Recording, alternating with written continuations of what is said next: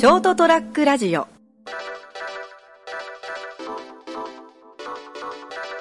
3月25日、エピソード293。成田デリリウム3月最後の放送になります。お届けするのは私、成田と、そろそろ新しい車が来てるかな？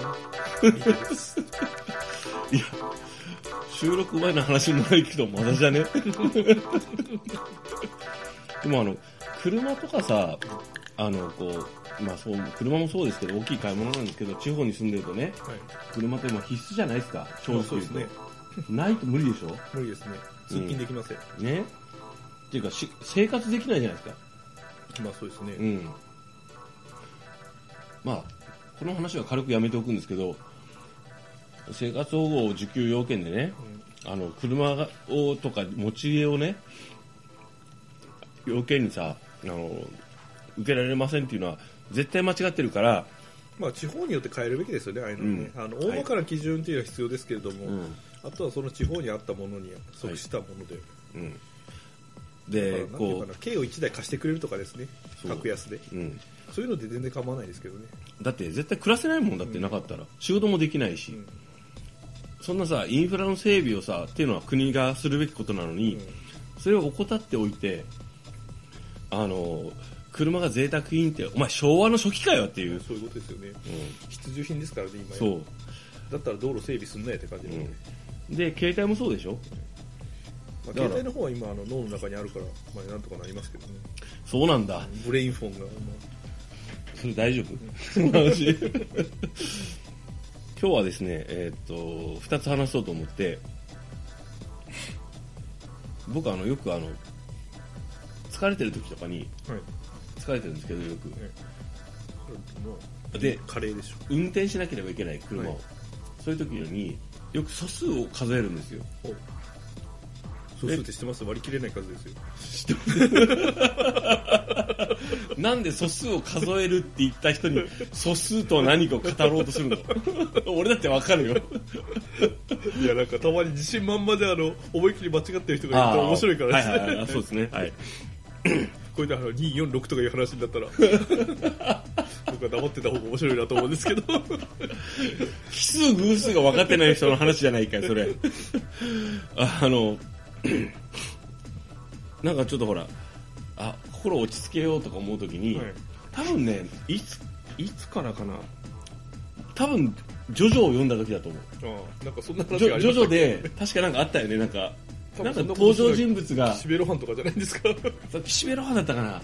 なんか素数を数えるんだみたいな、うんなんか多分あれを見て、うんあへえと思って何気に意識し始めたんだと思うんですよ。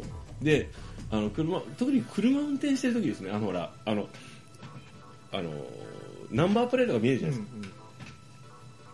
ですか、で疲れてる時とかにこうなんかこうでも運転しなきゃいけない、はい。でもう何も浮かばないじゃないですか疲れてる時って、だからこうそしナンバープレートを見てこう4789とか見てこう47はえー、っととか感じでこう素数を数えるんですよね。で自分自身でもこうそう対向車がいなかったらうん。自分の中で、えーっと3とか言って、7、えーそれから、えー11それから13、えー10 17とかさ、でこうなんとなく素数を思い浮かべてあのあ確かにあれすごい落ち着くよ、あそうなんですか。うん、あれですかね、俺が立体駐車場に入ったら、こう、スマホで車を操作したくなるのと一緒ですかね。え007そう。えなどういうこと？いや、あの、日中に行ったら、あの、うん。友達なんかと日中に行くじゃないですか。うん。で、当然、まあ、エレベーターとかに乗って、その車のところまで行かないといけないじゃないですか。はいはいはい。何階だったっけで、え、ちょっと待ってよ、こうやってて、今呼ぶから、みたいな。それ実際読めないやつじゃん。いや、だから、まあ、そういう心を落ち着けるってそういうことかなと思って。それ全然余裕じゃん。なんだ落ち着落ち着いてるじゃん心はむしろエンジョイしてる状状況でしょ？いいですね。でもなんかあのそういうこうなんかこうなんですかね？ピットじゃないんですけど、あの仕事上ですね。あの例えばこうトラブルが起こるわけですよね。壊れたり。はいはいはい。物が壊れたり。人間が。うん、人間も壊れたり、はい。物が壊れたりなんかあの常、えー、と通常じゃではないあのえー、となんだっけなんていうのかなこう状況が。発生するわけですよなんとかしなきゃいけな。い状況が。でその時にまずあの常日頃からこうフックってフックっていうんですかね。あの慌てるなって自分にこうこうなんですか落ち着くための、あのあれな？あごめんなさい。これちょもうちょっと多分なんか言い方があると思うんだけど。次回に続く。あの その時に一旦停止して状況を確認する癖をたつけるために例えば素数もそうですし、あのえ言えばいいのかな？なんだっけな？あのリセットするためのボタン的なものを用意しておくんですね心の中に君のやる気スイッチどこにあるみたいなみんなにね、そうそう、それそれそれです。まあ、あの、いい年越えてくると疲れるのにも慣れてくるから、本当に疲れてもうダメダメな時に、やらかさないためにはどうすればいいかみたいなやつですよね。言うたら。そそういうの置いてくじゃないですか。で、この間ですね、あの、職場で、ちょっと前なんですけど、あの、火事になりそうな時時があったんですよ。火事かあ火事ね火災、はい火災が発生しそうな時があったんですよ。で、あの、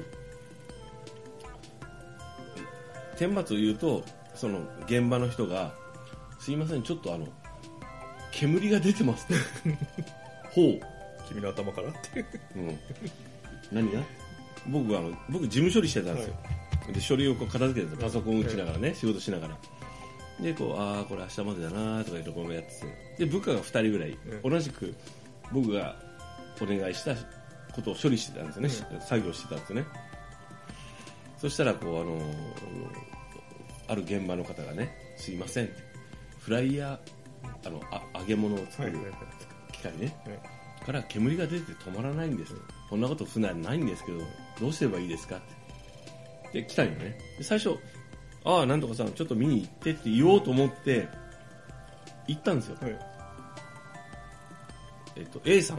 えすいませんちょっと見てきてくださいって。現場確認してきてって言った後にいかんやばいと思ってえカンカンカンカン俺の中で反証が鳴ったんですよ。やばいやばい。違うなと思って、いや、俺も行くって言って頑張って始めて、お前ら、お前ら全行来いって言って、で、行って、あれなんですって現場に着いたら、確かにこう、え、なんでこれ煙が出てるの？普段は出るんですか？っていや、出ませんって。油を抜いた後に、こんなことになったことはなかったんですけど、って説明を受けたのね。で、ん？と思って、電源は切ってますか、でもうそのその要するにこう電源を落としてなくて、ええ。加熱してる状態で油を抜いて、その残体った気みたいになって。うんそう。で煙が上がってるみたいに見えたけん、これ電源抜いてます、うん切ってます？って言ったらあ切ってます。あ本当切ってる、えじゃあなんか故障何らかの故障がなんかあって、うん。煙が出て加熱してるんだなと思って、えちょっとおかしいねっつって、で部下も、まあ、そのその自分のね、部下にちょっとあの消火器。はい消火器用意って。え手から出ないですか？え？手から出ないですか？出ないです。はい。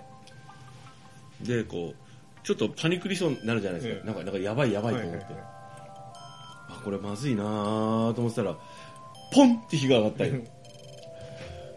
でその瞬間ですねあのこう割と消火器構えって言って出たんよ。安全ピン外せってレイさんどうします？消火開始。消もう一人いたからなんとかさんって。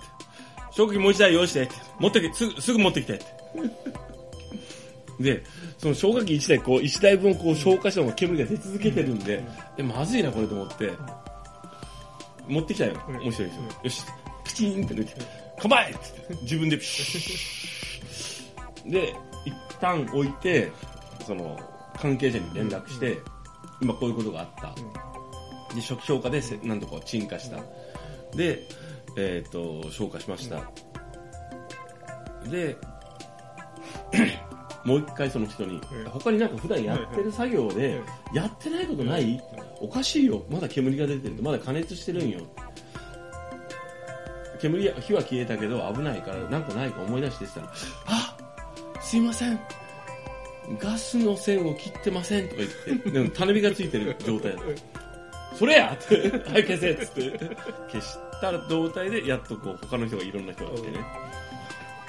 だからまあその幸いこう煙もしあのその感知器も作動してないし、あの消防設備とかいろんなものも作動してないから、まあ、火事にはならんけどどうしようってこれはちょっと一応でも、うんまどうかな微妙だな。重大インシデントってやつですね。え？重大インシデントってやつですね、一応こうお墨付きもらっとこう。えと思って近くの消防署に電話して、え消防署もあの119で電話すると、火事になっちゃうからなっちゃうから救急ですか？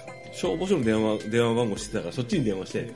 っていうことがあってもうすでにあの初期消火です。あの消火はしてますけど、えー念のため電話してます、うん。あの向こうも、ん。あありがとうございます。じゃあ今からちょっと確認に行きます。って来てでこう現場を確認してあ確かに火事にはなってない、うん。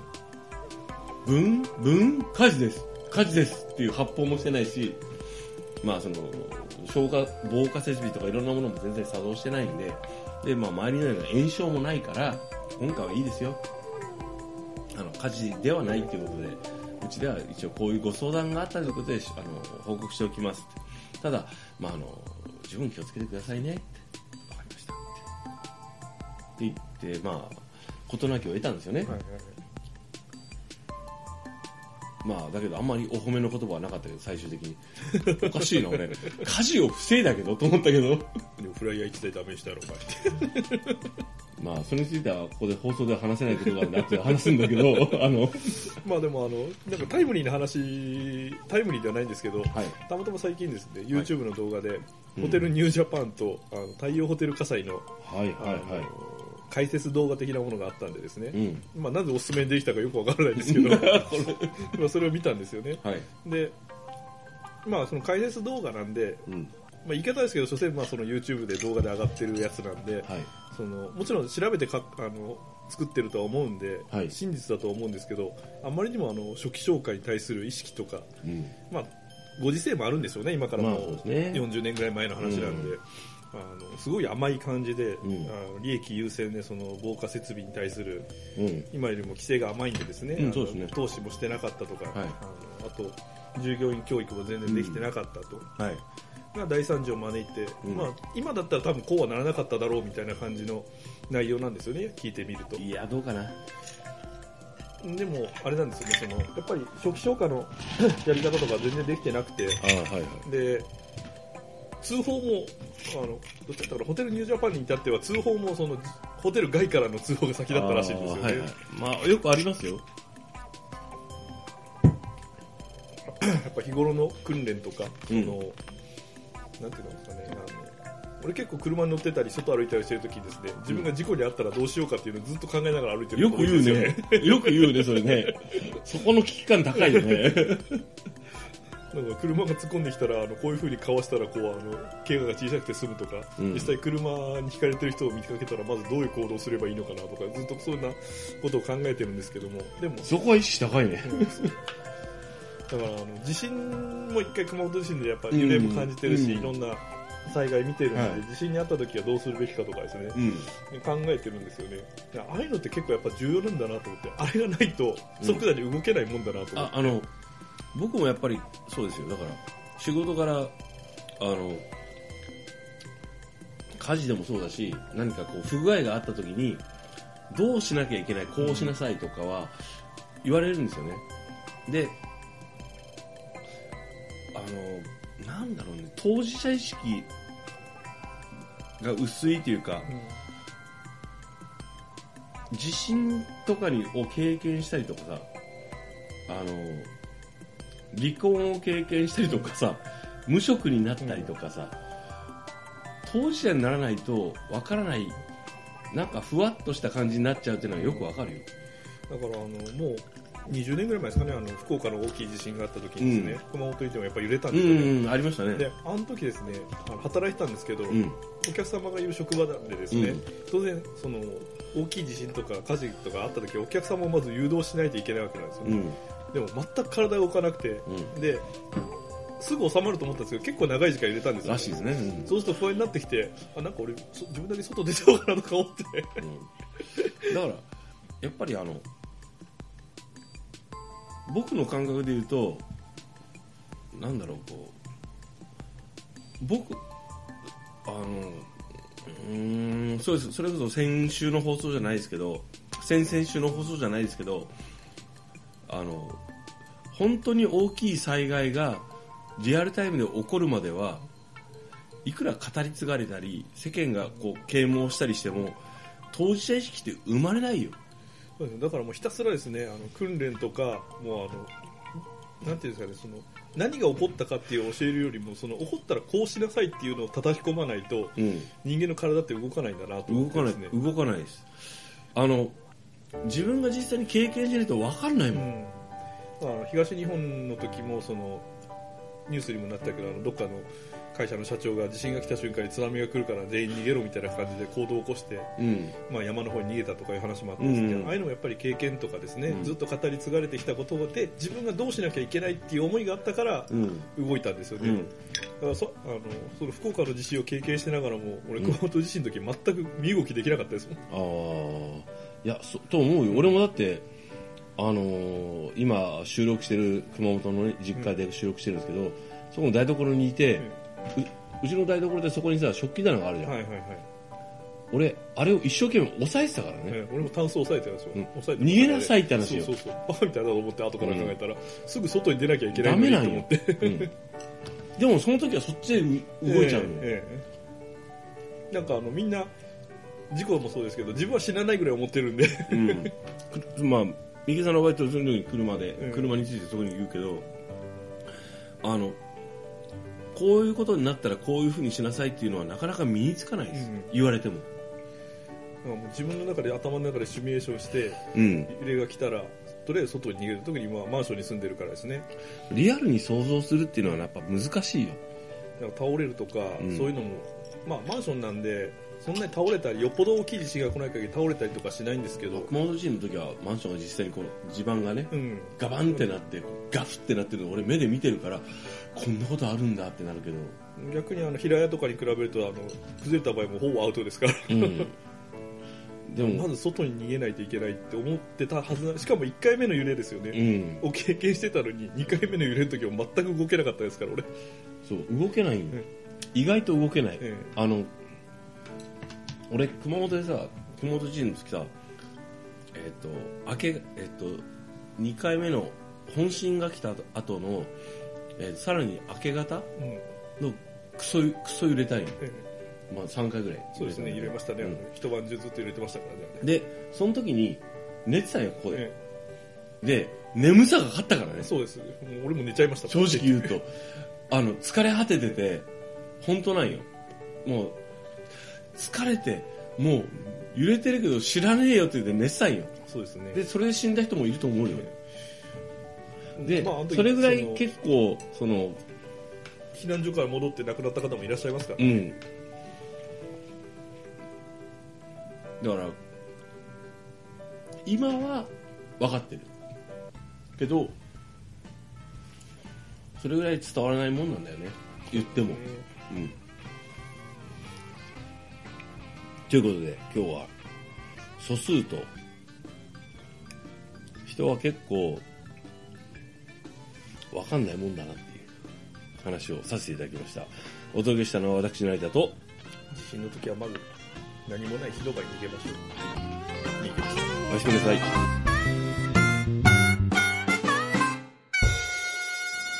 ST-radio.com ショートトラックラジオ